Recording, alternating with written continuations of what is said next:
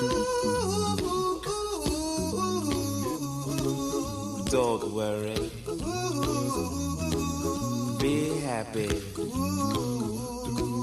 Don't worry, be happy. Bonjour chers auditeurs de Psycho Perso et bienvenue pour une nouvelle émission qui fait du bien.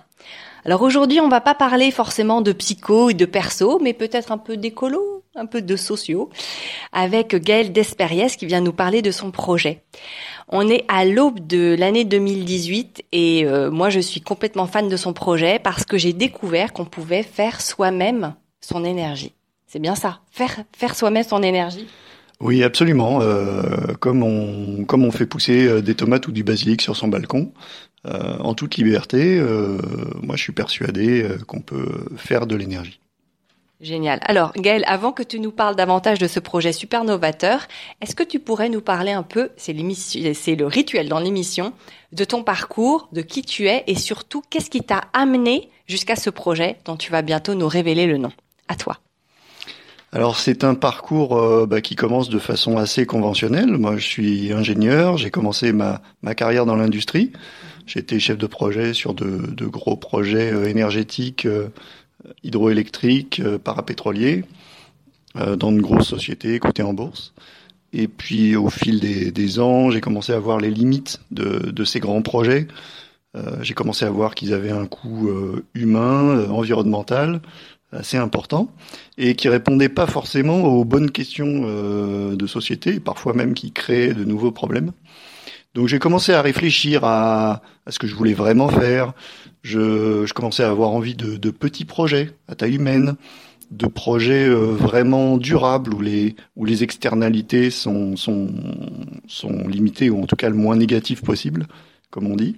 Et l'idée, l'idée du petit éolien, du petit solaire a commencé à faire son chemin. Jusqu'à il y a quelques années où j'ai décidé de, de, sauter le pas. Enfin, j'ai, j'y ai vraiment, vraiment réfléchi. Et il y a deux ans, j'ai décidé de me lancer, de travailler à plein temps à ce projet. J'ai créé euh, la société euh, Scavengy il y a un an. Euh, et je suis, depuis le début de l'année, accompagné par l'incubateur PACA Est. Je suis en partenariat avec l'INRIA. J'ai construit un prototype que j'ai présenté à Sophia Conf l'été dernier, où j'ai remporté quelques prix. Attends, attends, attends, tu crois quand même pas que tu peux aller si vite Il nous faut le nom des prix, quel prix, et puis tu vas quand même un tout petit peu revenir euh, sur ton parcours. Compte sur moi. Alors, ces prix, quels sont-ils?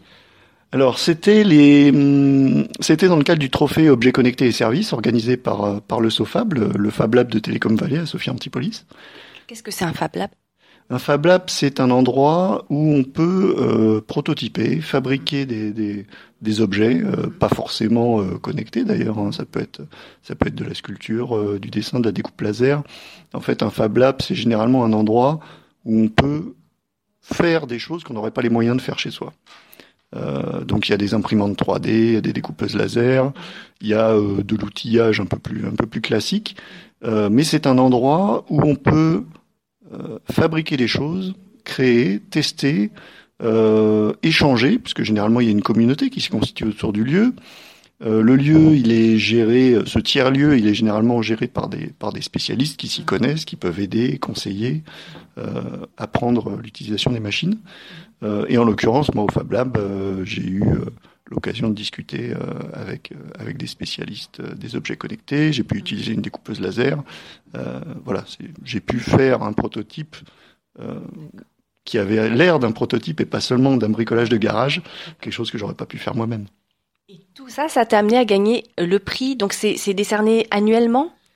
Alors dans le cadre de, de Sophia Conf, qui est un cycle de conférences euh, annuelles, généralement euh, l'été, qui euh, cette année, cette année parlait vraiment de, euh, d'intelligence, d'intelligence artificielle. Et il euh, y a un trophée d'objets connectés, donc le SOFAB euh, laisse plusieurs équipes s'inscrire. Et pendant, pendant deux à trois mois, ces équipes vont, vont définir un objet, un, produit. Ils partent vraiment de l'idée et ils vont créer un prototype, présenter une offre de service qui sera qu'ils vont pitcher devant, euh, devant l'amphi, devant les gens qui sont venus assister à la conférence.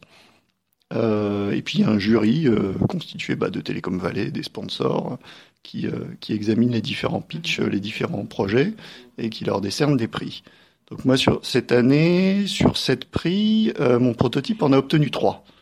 Ah oui, ah quand même.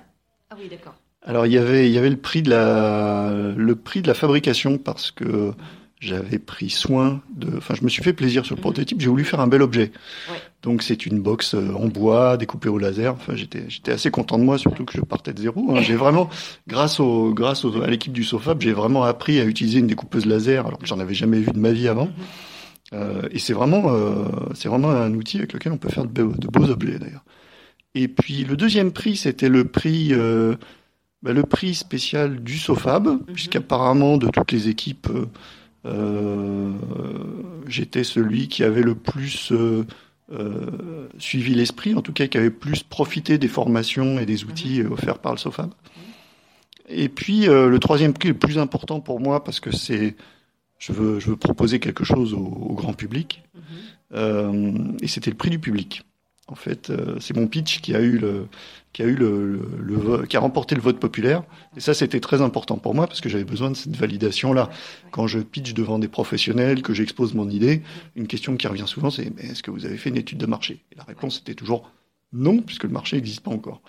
Donc ça faisait du bien d'avoir cette validation-là. Bon, alors je ne peux que revenir un peu en arrière parce que là, on parle de prix, mais on n'a pas encore vraiment parlé du projet, donc Ouais. les auditeurs ne savent pas très bien de quoi on parle. Je voudrais quand même revenir. Il y a bien eu, euh, donc euh, tu, nous disais à l'instant, euh, euh, il y a encore deux ans, en fait, euh, tu travaillais, euh, non, tu travaillais déjà sur ce projet il y a deux ans. Mais qu'est-ce qui a fait qu'à un moment donné, tu as vraiment, vraiment voulu quitter l'emploi où tu étais? Parce que tu en avais marre, tu disais, de ces grands projets, de cette non-humanité. Qu'est-ce qui a fait que Alors, j'en avais pas euh, marre. La, la situation était euh, tout à fait soutenable. Moi, j'étais, euh, j'aimais, j'aimais mon travail et, et j'aimais les gens avec qui, euh, avec qui je le faisais. Il y a eu, euh, ça a été une prise de conscience, comme j'expliquais un petit peu euh, au fil des ans. où je commençais à m'intéresser à d'autres choses à côté. Il y a eu un événement déclencheur qui a été, euh, qui a été Fukushima. Euh, parce que euh, là, j'ai vraiment compris que euh, même si on fait de son mieux dans un grand projet industriel pour, euh, pour le rendre sûr, pour euh, s'assurer que les choses sont bien faites, euh, qu'elles vont fonctionner, eh ben, on n'est jamais à l'abri d'un grain de sable qui peut avoir des conséquences catastrophiques. Fukushima, c'est un bon exemple parce que bah, j'ai eu l'occasion de travailler avec des Japonais, c'est pas c'est pas des, des ivrognes incompétents, et je me disais bah si Fukushima ça peut arriver au Japon, ça peut arriver n'importe où en fait. Donc euh, donc là il y avait une vraie prise de conscience, alors que Tchernobyl on l'a un peu facilement glissé sous le tapis. Euh, c'était euh, c'était la faute des soviétiques, euh, c'était la faute à la vodka, c'était la faute à, à ce qu'on voulait, à la météo. Euh, et puis euh, voilà on a fini par oublier par oublier euh, le, le véritable danger. Et Fukushima, ça a été un petit peu un, un rappel à l'ordre. Euh, c'est là que j'ai compris qu'effectivement, sur un gros projet, la, la complexité devient telle qu'on maîtrise plus grand-chose finalement. Oui. Et, et on peut mettre autant d'ingénieurs qu'on veut sur le problème, on, on le résoudra pas. Donc euh, là, ça a vraiment été le moment où j'ai commencé à me dire, les petits projets, c'est bien. Et puis il y a deux ans, euh, cette entreprise où je me sentais bien, qui est, qui est à Monaco, a, a lancé un plan social. Ah, Et bon, moi, j'étais pas du tout menacé, mais je me suis dit que c'est l'occasion de, de, de tester, de, de me lancer, Mhm. de me jeter à l'eau. Et surtout, je me suis dit, bah, tu as une belle idée, euh, si tu si tu la testes pas maintenant, tu le regretteras toute ta vie. Je pense qu'il y a beaucoup d'entrepreneurs qui se disent Ouais, ça à un moment. ouais. euh, c'est maintenant ou c'est les regrets à tout jamais. Donc euh, voilà. Il n'y a pas, il y a pas un moment euh, dans la vie où on peut le lancer. Il y en a plein. Euh, si c'est pas celui-là, ce sera le suivant. Mhm. Mais peut-être qu'il y aura pas de suivant, donc il faut attraper celui-là. Enfin, bref. Du coup, euh, du coup, j'ai fait. Je l'ai fait et, et je me suis, je me suis lancé. Et donc ce projet s'appelle, Scavengy. et qui veut dire Alors c'est, c'est moi qui l'ai inventé. Ouais. C'est une, c'est une constra, c'est pas un meuble suédois, c'est une contraction de scavenge et énergie. Scavenge en anglais, c'est la récupération, le glanage, et scavenger, c'est le charognard. Euh, j'ai choisi ce, ce mot-là justement parce que l'idée derrière Scavengy, c'est que n'importe qui peut produire de l'énergie à partir de matériaux de récupération. on peut récupérer un vieux moteur euh, courant continu, un vieil alternateur, euh, et on peut en faire une dynamo, on peut faire une éolienne, un vélo euh, d'appartement, euh, une hydrolienne, on peut, faire un petit peu ce qu'on veut, on peut récupérer un vieux panneau solaire euh, euh, de la case. Enfin, il y a, plein de choses qui permettent de produire de l'énergie euh, et qui sont, qui sont techniquement ou réglementairement impossibles. Ce qu'Avenji veut permettre aux, aux gens de faire leur petit potager en toute liberté. Leur petit potager. Oui, c'est-à-dire qu'à l'heure actuelle, tu peux, euh, tu peux faire pousser des légumes sur ton balcon. Mhm. Si t'es en ville, t'es locataire d'un appartement, t'es même pas propriétaire, euh, bah, tu peux mettre euh, un pot sur ton balcon et faire pousser trois tomates cerises. Euh, et personne te demandera de faire passer à tes tomates des tests vétérinaires. Euh, par contre, si tu veux produire de l'énergie à l'heure actuelle, bah, il faut que tu sois propriétaire d'une maison avec un toit bien orienté, euh, que tu fasses appel à un professionnel pour t'installer les panneaux solaires, pour les raccorder. Tu dois demander l'autorisation à Enedis. Tu dois signer un contrat. Ah, c'est- bon, c'est assez, c'est beaucoup plus lourd. c'est beaucoup plus lourd. Euh, c'est pas très démocratisé Mhm. parce que encore une fois, faut être propriétaire, Ouais. etc. Donc, euh, donc il y a assez peu de liberté et surtout la seule chose qu'on fait soi-même, c'est de signer le chèque et le contrat. Euh, donc moi, ce que je veux, c'est qu'on puisse vraiment euh, bricoler et faire son énergie soi-même. Alors, on sera jamais autonome, c'est un peu comme un potager. Pas- à moins d'être vraiment pro, et dans ce cas-là, tu t'appelles un agriculteur, euh, tu seras toujours obligé d'aller à l'épicerie ou au supermarché. L'idée, elle est pas là, elle est de, de te réapproprier Ouais. ta consommation. Et puis ça, ça a des, des effets en cascade. Dès que tu fais pousser trois tomates chez toi, tu te mets à faire plus attention à ce que tu manges, à ce que tu achètes. Euh, tu te mets à, à acheter en circuit court. Tu te mets à faire la chasse au gaspillage. Puisque les, même si tu ne manges que trois tomates de ton jardin, tu te rends compte de ce que ça coûte que de faire trois tomates. Et du coup, bah, les autres tomates, tu les gaspilles pas. Donc, donc ça a tout un effet, euh, un effet, euh, un effet de boule de neige.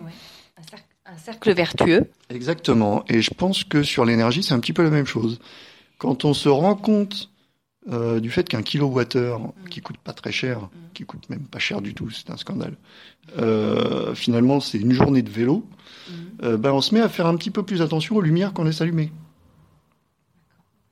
Tu as toujours eu cette conscience-là de l'anti-gaspillage ou elle est venue comme, comme tu- un peu comme ton projet, c'est-à-dire au fil de l'eau, au fil des ans, ou, ou tu as vraiment toujours eu cette conscience? Hmm, ça, franchement, j'en sais rien. C'est c'est devenu des vraies valeurs de vie euh, il y a quelques années seulement. Euh, Peut-être que j'ai toujours eu plus ou moins conscience, mais mais c'est il y a que depuis quelques années que ça impacte vraiment mon quotidien, ma manière de vivre, de consommer. euh. Et qu'est-ce qui a changé, par exemple? Est-ce que avec Scavengy, il y a des comportements qui ont changé dans ta façon de, de faire? Ou de vivre? Oui, il y a la chasse, euh, il y a la chasse au gaspillage euh, à tout point de vue. Il y a, il y a des questions euh, morales aussi. Dans, il y a toujours deux, deux versants à la consommation. Tu te demandes toujours ce que j'achète, d'où est-ce que ça vient? Est-ce que, est-ce que ça a fait travailler des esclaves? Est-ce que ou des enfants? Est-ce que, est-ce qu'il y a des pesticides? Est-ce qu'il y a de la radioactivité? Est-ce que, est-ce que, est-ce que?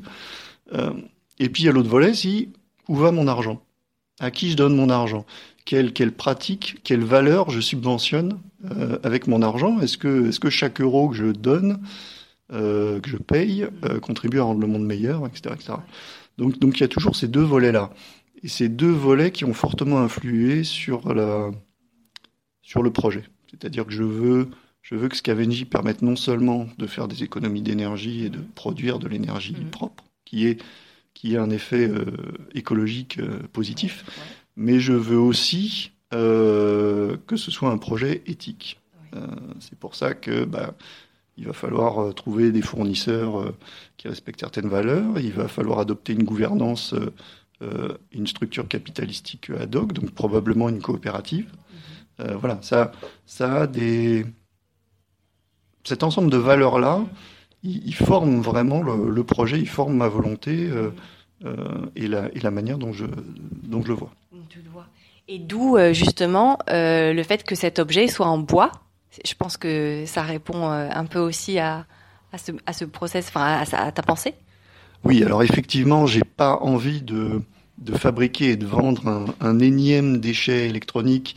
On en, on en, produit, oui, voilà, en plastique ou, ou tout simplement d'électronique. On parle beaucoup d'objets connectés, euh, euh, mais on produit, l'humanité produit, je crois que c'est quelque chose comme 45, je ne saurais pas dire de bêtises, mais il me semble que c'est 45, 45 millions de tonnes de déchets électroniques par an.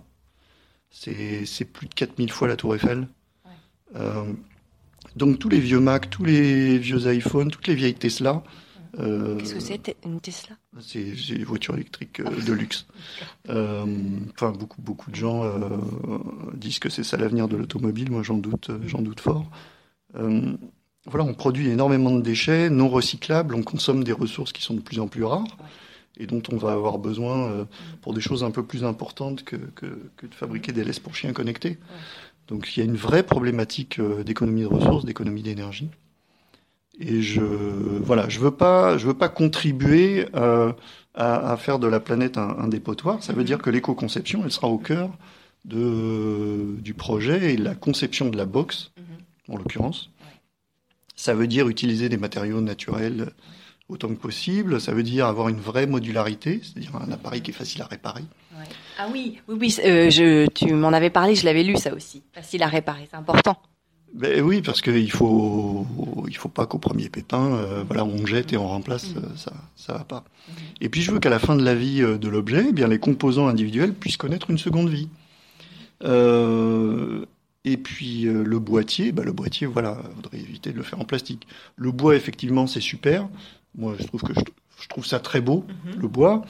Euh, le prototype, je l'ai fait en bois parce que tout simplement, c'était la seule chose, euh, le seul matériau que je pouvais travailler à mon niveau hein, de connaissances techniques et avec mon et avec mon budget. C'est vrai qu'une découpeuse laser et une imprimante 3D, c'est assez facile. Donc le couple bois-plastique, c'est quelque chose qui est à la portée de tout le monde. Euh, bon, en l'occurrence, là, je l'ai fait complètement en bois parce que parce que j'avais pas le temps de faire de la modélisation 3D pour pour un, un boîtier en plastique. Euh, mais euh, la version finale de la box, euh, celle que je, je, vendrai à partir de 2018, sera probablement pas tout en bois parce qu'il y a quand même des normes électriques à respecter.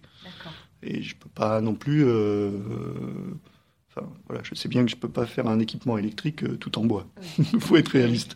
Donc il y aura probablement du plastique et du métal. Mm -hmm. Et tout l'enjeu, ça va être de, de, le concevoir de façon intelligente mm -hmm. pour qu'à la fin, mm -hmm. on ne mette rien à la poubelle ou presque. Génial. Moi, je suis complètement emballée.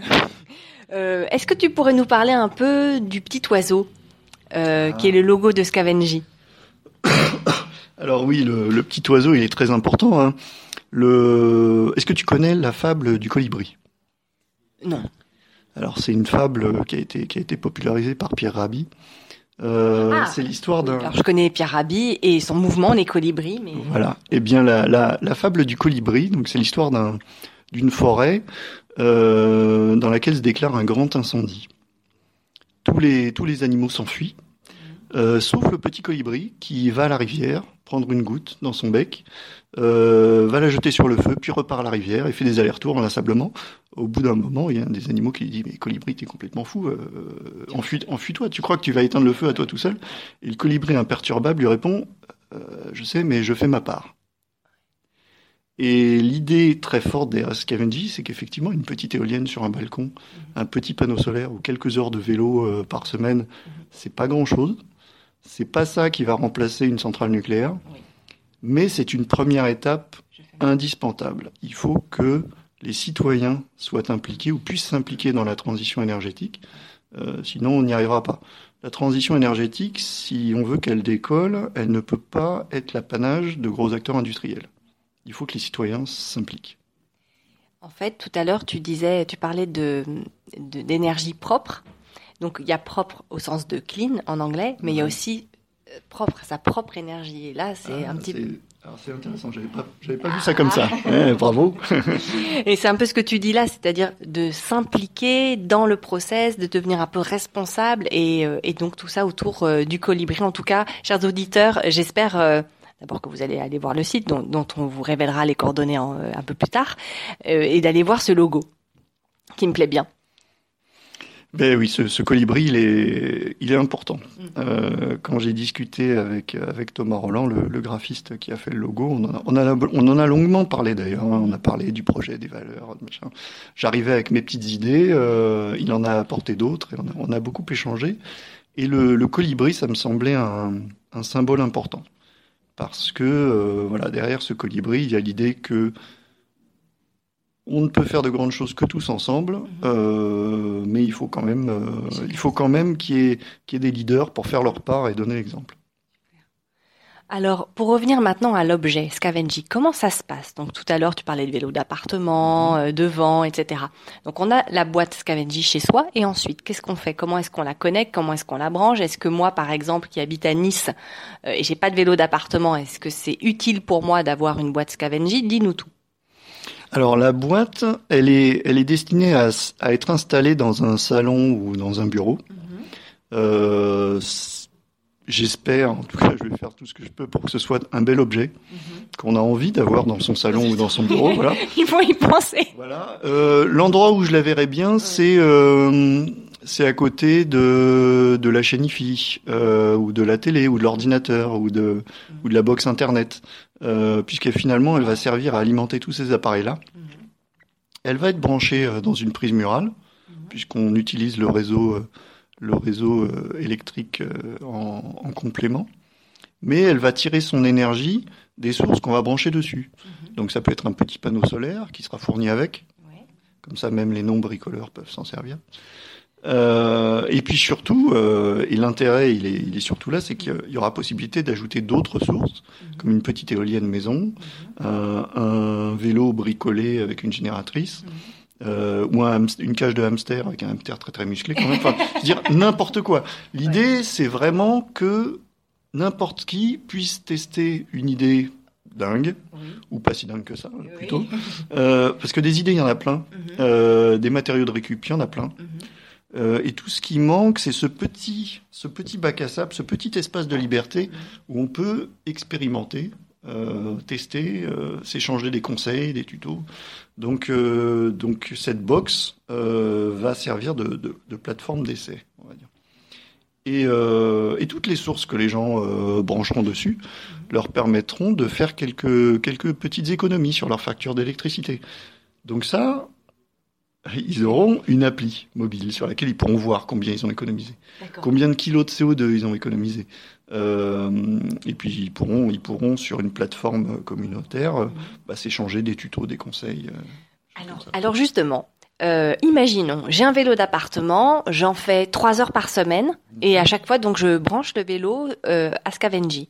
Est-ce que tu as une idée de combien je pourrais économiser ou pas? Oui, alors trois heures de vélo, c'est pas beaucoup. Euh, parce- en fait, avec trois heures de vélo, si tu si tu te donnes à fond, tu Ouais. peux approcher d'un demi kilowattheure. D'accord. Donc ça fait euh, ça fait 7-8 euros d'économiser sur ta facture. Par mois?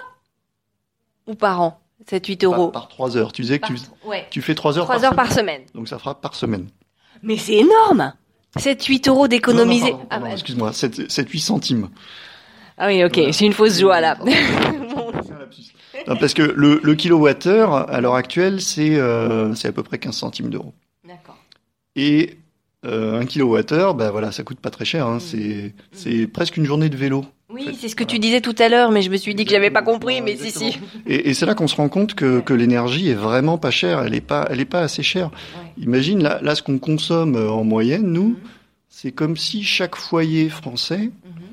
Avait dans la cave euh, 5, 10, parfois 15 esclaves qui pédalent 24 heures sur 24 et qu'on ne voit pas. Euh, L'énergie, c'est vraiment un truc qu'on on, on- on considère que c'est un dû, Ouais. euh, on le paye une misère Mhm. et on se rend pas compte de ce que ça représente. C'est c'est absolument, c'est quelque chose d'absolument énorme et que la planète a de plus en plus de mal à nous fournir. Alors, pour revenir un peu sur euh, le plan économique, Oui. euh, donne-nous un exemple. peur. Ouais. Centimes. Alors justement, c'est là que la, la comparaison avec le potager euh, revient en force. Ouais. C'est que effectivement, tu ne, tu ne prends pas cette box-là pour, euh, pour faire des économies. Avec le panneau solaire qui sera fourni euh, avec, tu, mettons tu, tu installes la box dans ton salon, tu mets le panneau solaire sur ton balcon. Euh, avec ça, tu amortis le coût de la box en 15-20 ans. Euh, bon, c'est des énergies renouvelables, donc c'est, on, est, on est plutôt dans les standards. Quoi. C'est-à-dire que tu investis d'un coup et puis après, tu as 15 ou 20 ans où tu amortis. C'est normal. Mais les gens qui vont le faire vont pas le faire pour gagner des sous. C'est comme un potager. Quand tu fais pousser des légumes chez toi, Oui, tu le fais tu pas fais pour pas- faire des économies. Oui. C'est bien que tu rappelles ça en fait. Mm. Et c'est combien le prix de la box Alors le, le crowdfunding euh, de février, je compte la proposer à 300 euros hors taxe, donc plus la TVA, ça ferait 360 à peu près. D'accord. Et ce sera, euh, bah, ce sera forcément un petit peu moins cher que, le, que la version finale. Alors, je reviens quand même à cette, euh, à cette notion de potager. Il faut pas se tromper de combat, en fait. On n'achète pas Scavengy pour faire baisser euh, la facture d'électricité. On achète Scavengy pour toutes les autres raisons dont on, dont on a parlé tout à l'heure, faire sa propre énergie aux deux sens du terme, participer à la transition énergétique. Oui, et puis euh, et puis aussi se faire du bien. Alors ça, Ouais. ça intéressera peut-être un peu plus les auditeurs de Psycho Perso. Ouais. Euh, C'était l'objet de mon premier euh, de mon premier euh, billet de blog d'ailleurs. Mhm. Euh, je faisais le parallèle entre entre l'énergie et les tomates. Euh, les tomates qu'on fait pousser chez soi, Mhm. euh, elles coûtent horriblement cher. Quand on regarde le Le semis, les- voilà les semis, euh, le temps qu'on y a passé. Ouais. Euh, le temps qu'on y passe, c'est monstrueux. Si on s'amusait à faire un calcul économique bête et méchant sur les tomates du jardin, euh, on se rendrait compte qu'elles coûtent une fortune. Mais mais c'est pas grave. C'est les plus belles du monde, c'est les meilleures du monde. Et, et voilà. Et même si demain euh, Auchan fait la tomate à un centime, on continuera à en faire pousser dans le jardin. La question, la question, elle est pas là. Euh, c'est une question de, de souveraineté personnelle, je dirais dire de réappropriation de sa consommation. Euh, on n'a plus envie d'être des simples consommateurs, on a envie de faire les choses. Et, et ce qui est vrai pour les légumes, à mon avis, l'est aussi pour pour l'énergie. Moi, euh, toutes les heures que je passe à faire pousser mes mes tomates ou mes framboises euh, sur mon sur mon sur ma terrasse, c'est euh, parce que moi non plus, je n'ai pas de maison. Euh, ça me fait du bien. Alors bon, voilà le. Bon, moi, j'aime pas particulièrement le yoga, mais le, mais le, ja- mais le jardinage me fait énormément de bien. Ouais. Et, et à chacun, euh, à chacun sa méditation, je dirais. Mais tout à fait. Voilà. Donc euh, le jardinage, le bricolage, toutes ces choses-là nous font du bien au corps et à la tête. Et, et, et à l'âme, parce qu'on se sent, on se sent pleinement citoyen quand on fait des choses aussi. Alors, tu, tu nous disais là que tu avais fait euh, un article sur ton blog qui comparait donc euh, Scavengy euh, aux tomates du jardin. Tu as donc un blog Euh, pas encore, mais bientôt. Euh, j'ai fait, j'ai fait un premier billet parce Ouais. que parce que j'avais envie de de par à côté de à côté de Scavengy, j'avais envie de parler un petit peu des des sujets qui me tiennent à cœur et des et des valeurs qui sous-tendent le projet. Donc euh, donc oui, je vais bientôt commencer un blog, mais j'ai déjà un, un premier billet que j'ai publié sur les réseaux sociaux. Ah, Et où est-ce qu'on peut le lire? Et bien sur euh, sur euh, sur Facebook, sur Twitter ou sur LinkedIn, euh, D'accord. Soit soit via mon compte, soit sur celui de, de Scavengy. Ok. Donc, ton compte Gaël Despériès et sinon Scavengy. Donc, tu peux nous l'épeler Scavengy sera plus facile à trouver, c'est S-K-A-V-E-N-J-I. S-K-A-V-E-N-J-I. Ok. Donc ça, c'est... euh, Il y a une page Facebook dédiée à Scavengy. Oui. Ensuite, euh, est-ce qu'il y a d'autres informations qu'on peut glaner sur le projet et qui sont ailleurs ou pas? Alors, il y a quelques explications sur le, sur le site, euh, scavengy.fr. Et puis, euh, on publie, on va publier euh, régulièrement une, une newsletter. Euh, on va essayer d'étoffer un peu le site. Et surtout de, de tenir au courant les gens qui, qui déclarent intéressés de l'avancée du projet avant, pendant et après la campagne de crowdfunding du début de l'année. Et alors, cette campagne de crowdfunding, tu vas la lancer quand? Et tu peux nous en dire un tout petit peu plus? Oui, euh, c'est-à-dire que pour passer de, de l'idée du prototype euh, au produit commercialisable, il y a quand même un assez grand saut et ça coûte euh, ça coûte pas mal d'argent. Le, le crowdfunding a vraiment euh, les, les financements participatifs ont révolutionné la manière dont on peut faire ces choses-là, puisqu'on peut déjà toucher un public euh, de gens intéressés qui sont prêts à avancer l'argent pour euh, pour que le projet puisse voir le jour. Euh, donc ça permet, dans mon cas par exemple, d'organiser une prévente, de voir si suffisamment de gens sont intéressés, de rassembler les fonds, euh, de signer le contrat de fabrication, euh, de faire fabriquer euh, l'objet et de le vendre. Alors peut-être pas en faisant, en faisant un, un bénéfice euh, au début, mais au moins euh, ça rend la chose possible. Euh, sans sans l'outil formidable qu'est le crowdfunding, euh, j'aurais été parfaitement incapable de, financer, voilà, de faire fabriquer. Enfin, quand on fait fabriquer un objet d'abord et qu'on essaie de le vendre ensuite, Mhm. on prend toujours un risque énorme. Euh, et, et là, là, en faisant les choses dans l'autre sens, au moins on améliore les chances, les chances de réussite euh, du, du projet. Et n'importe, enfin, tout le monde pourra participer au crowdfunding à n'importe quel euh, budget ou il y aura un budget minimum ou? Alors, généralement, une campagne de crowdfunding, on essaie d'échelonner les, les contributions. Euh, là, dans le cadre d'un d'un- d'une prévente, Mhm. donc c'est c'est c'est ce qu'on appelle un, un financement, euh, un don avec contrepartie. C'est-à-dire que les personnes qui vont donner de l'argent obtiendront quelque chose en retour. Donc, effectivement, le, le, le niveau principal, ce sera les 300 euros de, de la box. Euh, mais il y aura, il y aura possibilité de contribuer un petit peu moins euh, pour euh, juste soutenir symboliquement le, le projet. Si vous voulez avoir votre signature à l'intérieur, à l'intérieur des box, vous pourrez donner quelques euros. Enfin, voilà, tout ça c'est en cours d'élaboration. Mais, mais comme dans toutes les, comme dans toutes les campagnes de crowdfunding, il y aura, il y aura tout un tas d'étagères et, et chacun décidera sur laquelle il veut poser sa petite enveloppe. Alors, je résume. La page Facebook de Scavengy, le site internet www.scavengy avec un i.fr. Bientôt une campagne de crowdfunding. Moi, écoute, j'ai juste, euh, euh, j'ai qu'un souhait pour toi en 2018, c'est que Scavengy voit vraiment le jour et que la lumière soit. Merci beaucoup. Joyeux Noël à tous, euh, super belle fête à vous. Je vous retrouve très très bientôt, j'espère bien le mois prochain pour de nouvelles aventures, de nouveaux, une nouvelle émission. Et d'ici là, prenez soin de vous. Au revoir. Au revoir.